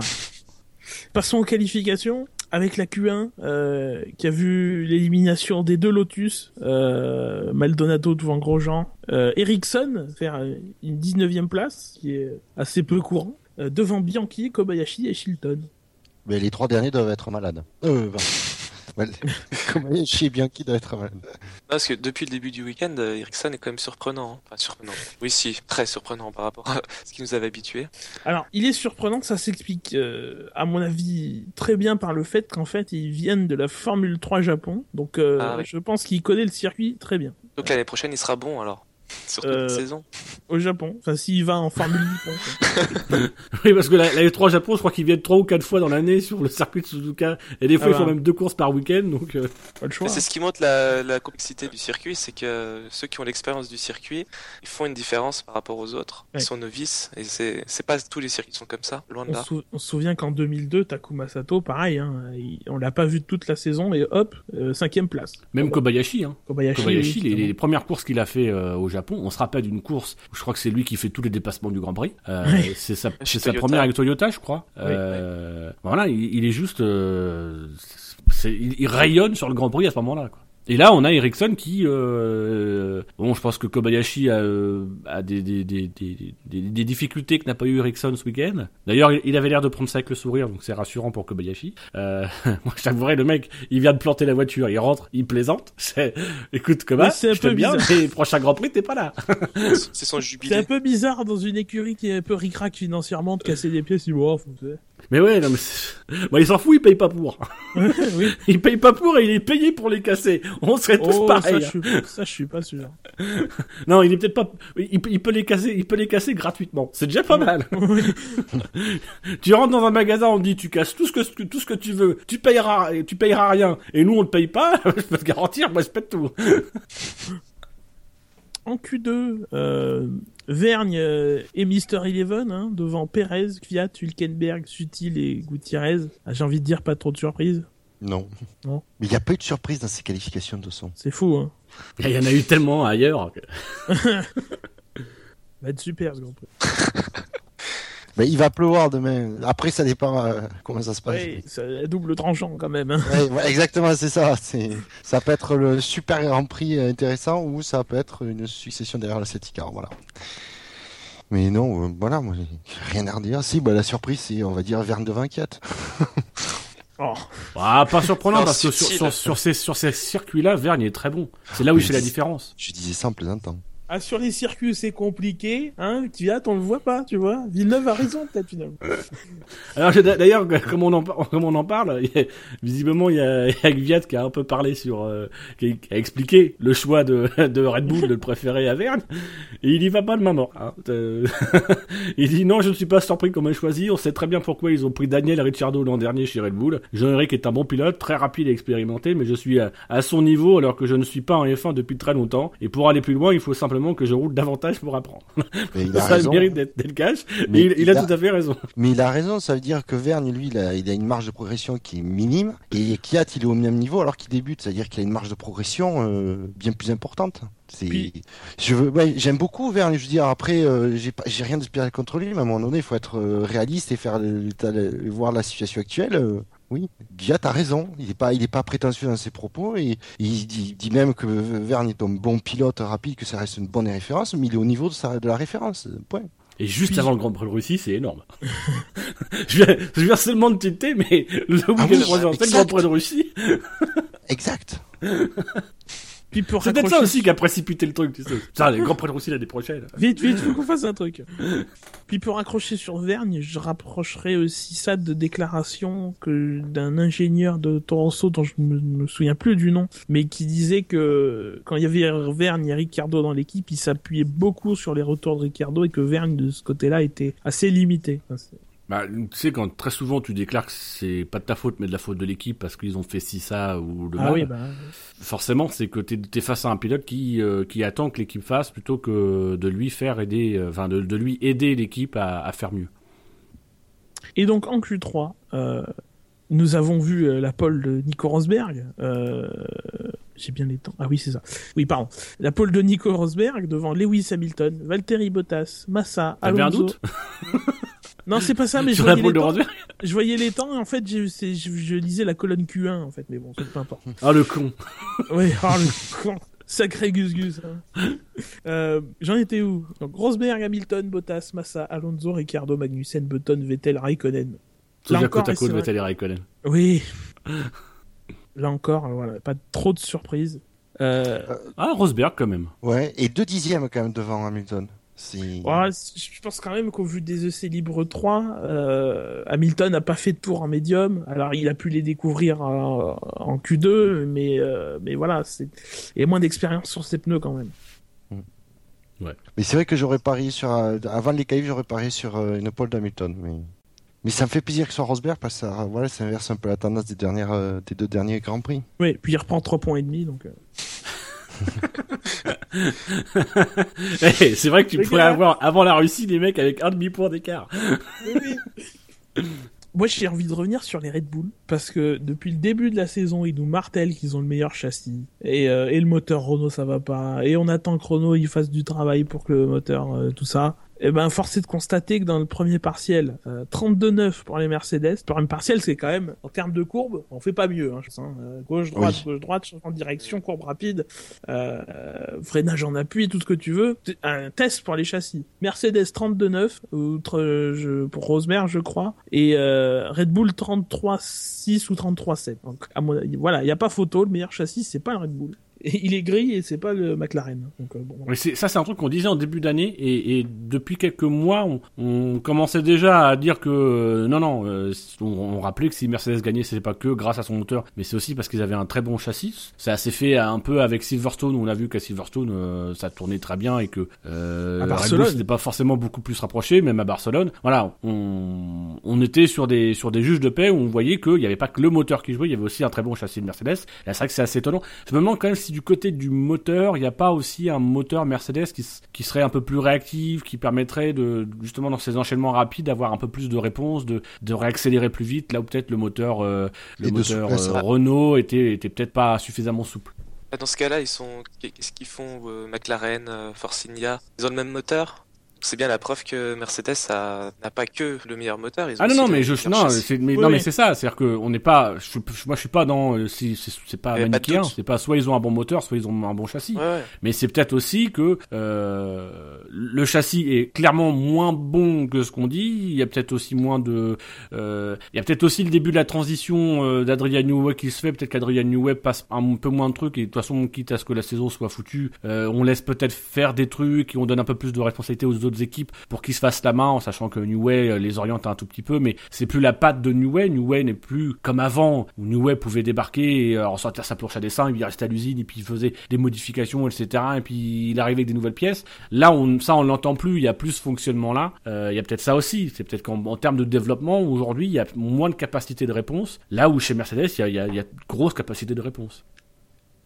C'est pour dire que si Mercedes gagne, c'est pas que grâce à son moteur. Et, et si Red Bull euh, est mauvais, c'est pas que euh, à cause de son moteur. Non, et puis de toute façon, la F1 moderne, même si c'est la nouvelle, euh, c'est la première saison avec ses, ses des V6 euh, hybrides, je veux dire, euh, la F1 est fait pour qu'il n'y ait pas tant d'écart que ça entre les moteurs. Surtout maintenant, arri- arrivé à ce stade-là de la saison. où- En Australie, je veux bien, mais arrivé à ce stade-là, euh, ils maîtrisent la technologie et tout. Voilà, quoi. Alors par Ouais, contre, mais le gel des moteurs que- les embête pas mal. Il y a quand même une grosse différence entre les moteurs, je trouve. Oui, non, mais pas entre les moteurs Mercedes. Oui, Ah, non, mais là, ouais, non, mais ah, là non, cette année, en plus, ils ont, ils ont sur les logiciels et tout, ils ont pu intervenir sur. euh, Oui. Voilà. Après, il y a aussi des agendas qui sont différents. C'est-à-dire que McLaren aujourd'hui, euh, pourquoi, ils, pourquoi ils, ils sont battus par les autres écuries euh, au- point même qu'il y a match avec Force India, c'est parce qu'ils ont déjà pu la tête sur le moteur Mercedes. C'est-à-dire qu'aujourd'hui ils l'ont, euh, voilà. Mais Mercedes va pas forcément donner toutes les pièces en priorité et toutes les innovations de logiciels et compagnie pour exploiter le, exploiter moteur en sachant que ça va tomber dans l'oreille de Honda parce que ça tombe nécessairement dans l'oreille de Honda. Et même du côté de McLaren, aujourd'hui, ils pensent davantage au moteur Honda. On murmure que, euh, enfin, même à visiblement les, les, les, pontes de chez Honda veulent faire rouler la McLaren avec leur moteur aux essais d'Abu Dhabi de fin de saison. Euh, pas aux essais libres, mais aux essais qui auront, qui auront lieu après. Euh, ils veulent faire, euh, faire rouler la, la McLaren avec leur moteur dedans. Euh, McLaren, donc, du coup, doit quand même euh, adapter, un peu développer euh, son moteur autour, euh, enfin, son, son, son, châssis autour de ce moteur pour pouvoir permettre ces essais. Donc voilà, il y a, y a ça aussi qui explique que euh, on ait des écuries, on a une inéquité au niveau des écuries, euh, des écuries Mercedes. Autre chose sur la Q3 Alors moi c'est pas sur la Q3, ce sera plutôt sur la Q2. Il y a quelque chose qui m'a étonné. euh, non mais c'est parce que les, les pilotes sont en Q3 donc euh, euh, c'est euh, en Q2 on a vu ressortir. Alors je, je- je cherche toujours l'explication. On a vu ressortir Bottas, Massa et, euh, et Alonso euh, alors qu'ils avaient une seconde deux d'avance. euh, sur Oui. euh, sur la dixième place et que en Q2 on est quand même à un moment donné où plus personne ne met les pneus les plus durs ils étaient tous en médium et je vois pas comment tu pouvais gagner une seconde deux en pneu médium. Donc je, je me demande, et d'ailleurs ça s'est vérifié puisque euh, les pilotes Williams et Alonso ils sont ressortis, ils ont fait un deuxième relais, ils ont amélioré leur temps, euh, mais ils ont les Mercedes elles ne, ne sont pas ressorties euh, et ils ont amélioré leur temps. Massa est repassé devant Alonso, il était quatrième je crois en Q2 et Alonso cinquième. Euh, et le sixième c'est je crois Vettel à une seconde deux.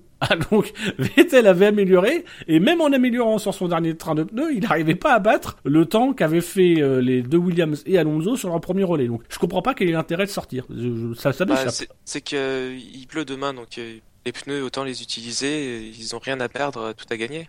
Oui, mais même là, ils ont rien à gagner. C'est ça le truc, c'est qu'ils ont rien à gagner. Il y a une seconde de d'écart, ils sont pas menacés, leur place en Q3 n'est pas menacée. Puis il y a pas de points qui sont attribués pour les places en Q2. Enfin, Après, ça, Euh, les- voilà. ça, ça- ça leur permet peut-être aussi de, de mieux sentir l'évolution de la piste, de mieux se régler l'aileron avant et tout ça, le différentiel euh, avant la Q3. Oh Là, on est quand même sur des pilotes. mais c'est- pareil. Enfin, j'aimerais la, la réponse parce que euh, à, à Singapour aussi, ils nous avaient fait le coup. Donc, je comprenais pas. Euh, là, Singapour, bon, ça peut se justifier parce que t'as le circuit, etc. Là, on est quand même face à trois, trois pilotes qui, en plus, ont pas connu le problème sur le week-end. Ils ont pas mal roulé. Donc, voilà, moi, ça me, tout ça pour faire un tour. Bon, ils, ont, ils ont amélioré, c'est bien, c'est pour la confiance. Plus, il y a même pas l'explication des pneus. C'est on veut dire, on va, on va faire un tour un peu plus vite, euh, mais sans abîmer les pneus, euh, parce que euh, on, on prend le départ euh, demain avec les pneus de la Q2. Donc euh, euh, voilà, on va soigner un peu les pneus en essayant de faire un meilleur temps pour pouvoir partir avec des beaux pneus. Mais là, comme on, on est quasiment certain que demain ça partira sous la pluie, sincèrement, je ne trouve aucune explication. Affaire à suivre donc. hein. On n'y reviendra pas dessus, hein, je pense, mais bon. Non. Euh, euh, C'était la 12e pole de Rosberg, la 31e de Mercedes, euh, l'équipe, et la 114e du moteur Mercedes, à une vitesse moyenne de 225,988 km heure. Alors du côté de la grille, euh, Maldonado et. Shinji. Non, Pareil. parce que parce que Shinji il dit en tant que moteur et en tant qu'équipe comme sur Stat F1. Non, ne- non, je vais être obligé de couper. Tu révèles son secret. Euh, du côté de la grille, euh, il y a des pénalités pour euh, Maldonado et Verne, 10 places chacun pour euh, des changements de moteur. hein. je pense que c'est les deuxième et troisième changements de moteur après Gviat, je crois. Qui c'est qui a changé de moteur à Singapour? C'est Gviat, ouais. Gviat. Hein. Mm. Donc que des moteurs Renault. Hein, bon. Donc euh, alors au niveau de la grille, on va pas se, ça, se hasarder à refaire la grille parce qu'on sait pas dans quel ordre ça se, ça se passe et tout ça. Bah, Maldonado ce sera Maldonado qui, qui ré- rétrograde en premier et Verne qui rétrograde en deuxième. Euh, Maldonado de toute façon sera dernier et en plus aura euh, quelques places sur la grille à rattraper encore en Russie puisque cette pénali- ces pénalités sont euh, reportables une fois à la course suivante. Euh, Verne lui partira 20e ou 21e. Enfin, Il part Vous 21 verrez. je crois. Il me semble avoir lu 21 e ouais, j'ai lu 20e aussi donc tu vois, on verra la grille demain surprise à 8h. On passe au pronostic. Alors les forces en présence euh, à votre avis? Ah, J'ai envie de dire qu'Alonso va aller en endurance. Quoi. C'est, c'est- Non, voilà. non. je vois non. bien aller rejoindre Marc Weber. Non. Après, bon, Restons Vettel chez sur la Ferrari. course. Euh, Restons sur la course. mais on s'en fout de la course, il n'y en aura pas de course. Ouais, c'est ça, le pronostic, c'est est-ce qu'il va y avoir une course ou pas Exactement. Bon, Et, admettons qu'il y ait une course. Tu sais, C'est le sketch de la chauve-souris. De, de Big Bah, les Mercedes sont tellement devant, Ouais, Que- parce que je pense qu'il que y a- même sur la pluie, euh, encore plus sous, sous la pluie. Parce que le- leur voiture a tellement plus d'appui que, que sous la pluie, ça- les écarts seront sans doute encore plus, plus importants. Les Williams, par contre, je pense que si c'est sous la pluie, ça va, ça va. Ça va faire- glouglou. Ils ont pas eu l'air à l'aise sous la pluie depuis le début de saison. Bon, ça fait longtemps qu'on n'avait pas eu le cours sous la pluie, mais euh, voilà, je, je les vois pas forcément bien. Non, par contre, s'il peut, je vois bien Alonso tirer son épingle du jeu. Alonso ou Ricciardo? Oui. Si vraiment Red Bull a des, des réglages pluie. euh, Ou un super départ de gros gens. Mais vraiment, eh, là c'est le départ. Alors, ouais, parce que là, s'il de premier, s'il finit premier au... s'il est premier au premier virage, euh, Grosjean, là, ce sera le départ du siècle. Alors, côté stratégie, euh, alors, Pirelli sont quand même euh, sympas puisqu'ils nous proposent des stratégies sur le, sur le sec. Alors, eux disent ces deux arrêts euh, euh, en option première, en première option ou trois, mais selon leurs calculs, c'est plus lent de 7 secondes. Bon. Et surtout, j'ai envie de vous demander euh, combien de voiles il faudra mettre sur les voitures pour qu'elles avancent. Moi, je parie sur deux voiles et, et le spi. Voilà. Moi je mettrais un phoque, mais c'est le poids risque de les risque de les ralentir. Oui. Et puis, ça fait trop de traîner, le phoque. Tu sais, les, les voiles orange euh, sub dures et, et les voiles médium. euh, Putain, on est en train d'inventer un sport. Tu... Je te, je te parie, on envoie un mail à New Way, il signe tout de suite. Euh, je suis pas sûr. ça sent les règles à la con, je suis pas sûr que ça lui plaise. Et puis, il faudrait changer de bateau à mi-course. Non, deux Ah voiles. ouais. Pour, euh, pour recharger le vent. Trop bien, voilà, c'est ça. Encore mieux, faudrait changer de plan d'eau, tu sais. On fait la course là, à un moment donné, on vous arrête, puis on vous transporte 500 km plus loin, Non, ça fait un, un vous relais, en de fait. plan d'eau. Un Non, relais. Tu commences la course en voile, tu fais 300 km de F1 pour euh, faire euh, rallier la côte atlantique ou la, ou la Méditerranée, et tu, fais, euh, tu finis la course en voile. Ah, c'est bon ça. C'est beau, hein Enfin bon, restons quand même sur la F1. Vos pronostics sur le podium. Déjà, est-ce qu'il y aura un podium? Commençons par le Oui, commencement. et, et, Oui, et ce oui, sera oui. pas euh, emporté par le vent? Mais non. Moi, je pense, je sincèrement qu'on dra- dramatise pas, pas mal autour du typhon. On en reparlera euh, lundi, mais euh, ouais, je pense que ça va être un grand prix euh, dantesque parce qu'il va y avoir de la pluie, etc. Mais que je suis pas sûr que ça aille au bout, mais il y a, pour moi, il y a- voilà, on verra le podium. Bah, s'il a, si- s'il a 8h30 heure française, S'il est, alors là, pour le coup, s'il est à 8h30 heure française, je suis pas sûr qu'on voit le podium. je pense que à partir de 9h, on peut le voir. Mais 8h30, ça me semble très tôt. ah, c'est sous la pluie, donc qu'est-ce qu'on peut mettre comme podium Euh, On peut mettre euh, Rosberg. Euh... Rosberg, on mettrait qui derrière Rosberg, euh, Hamilton, allez vraiment pour faire. Non, on va mettre Hamilton troisième et en deuxième, on va mettre une surprise. On va mettre une surprise. Il y avait qui Magnussen en Jacques Viat. Ah, Magnussen, c'est pas con. Ou Vergne, tiens, eh, eh, podium de Vergne. Eh, podium de Vergne. Non, attends, ça je le garde pour le, le truc à la con. ah, il y a C'est pas le truc à la con, c'est ton engagement. Oh. Tout de suite dénigrer les rubriques. Mais on les enregistre, de toute façon, ça passe jamais en direct. on est obligé de refaire le montage après et tout. Ouais, ou peut-être un button aussi, qui peut tirer son épingle du jeu, sur l'appui. Il est combien Button déjà? Il est huitième sur la grille. Ah ouais, il est si près ça. Je, je- je- Eh, c'est pas, il est juste derrière Magnussen, hein, c'est je le vois déjà à la retraite, Button. c'est. Mais il est encore sur la grille. Attends, attends que, Ouais, ça c'est toi qui le dis. hein. Il paraît que c'est il paraît que c'est une rumeur. attends qu'il tape dans le dos de Fernand. Ah. Parce que rappelons-le, Vettel va chez Ferrari. Non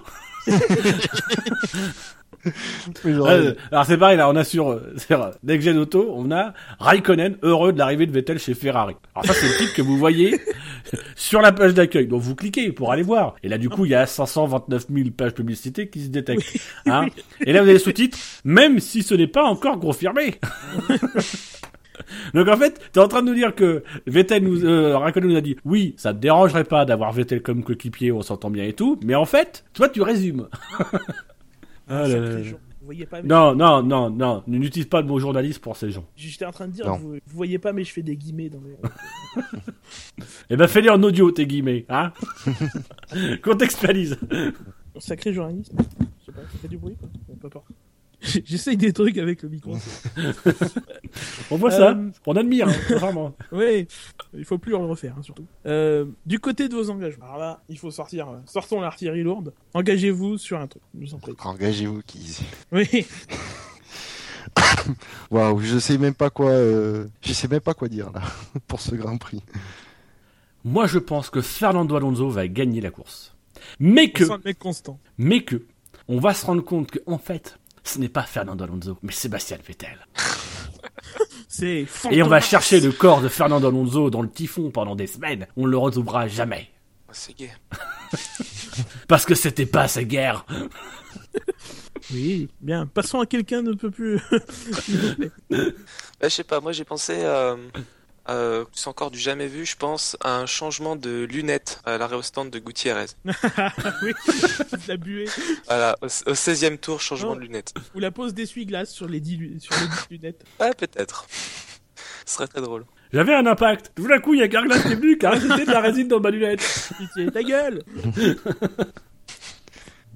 Pour moi, il y aura une éruption volcanique autour euh, 22. Parce que bon, niveau Japon, euh, À ce moment, il, Avec- dé- ouais, il avec- déguste, hein. avec un nuage qui vient provenance de Fukushima, un petit tremblement de terre autour 12 de magnitude 6.3, bon, pas trop méchant. Euh, Qu'est-ce qu'on peut mettre aussi? Rémi Euh, Gaillard. bon, Le typhon, Rémi Gaillard, euh, Toutes les calamités sont là. voilà, c'est déjà pas mal. Tu- Alors tu me diras, tu pourras avoir les sauterelles aussi. Oui, Euh... pff, Vraiment, dans cette course, il y a du souci à se faire. Même moi, j'y crois pas, cette blague.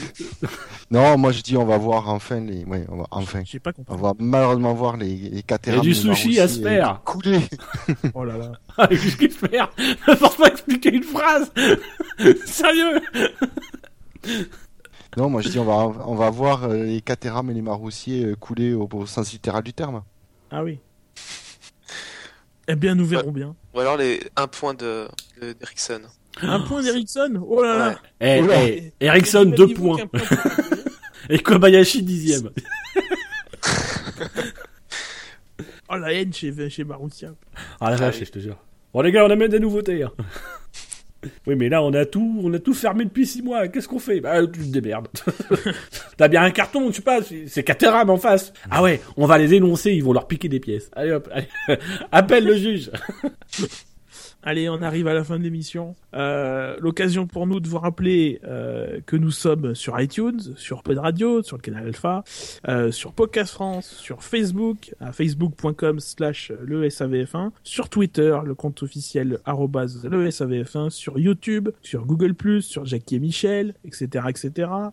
On vous rappelle ce qu'on vous a dit en début d'émission. On soutient les aventureuses, arrobas des sur Twitter. On est à fond derrière elles pour le rallye qui se déroule partir de mercredi euh, pendant à peu près une semaine au Maroc. euh, voilà. Euh, la F1 sur Internet, c'est sûr. SAVF1.fr, bien sûr. Bon, il y en a un qui suit. Merci Dino, ta sollicitude. Euh, parce que le SAV de la F1, c'est Le risque des podcasts. Le samedi à 15h, en direct. oui, euh, petit test bien sympathique malgré euh, le manque de sommeil. Et, et, malgré, et malgré des qualifications peu intéressantes, on a quand même tenu euh, assez longtemps hein, cette émission. Ouais, on a quand Ouais, même fait dingue, hein. une heure sur, on a fait une heure sur l'actu quand même. Hein, il faut. Ouais, mais on a fait 46 minutes sur les qualifs. Oui. Moi, je dis... Euh... C'est fort.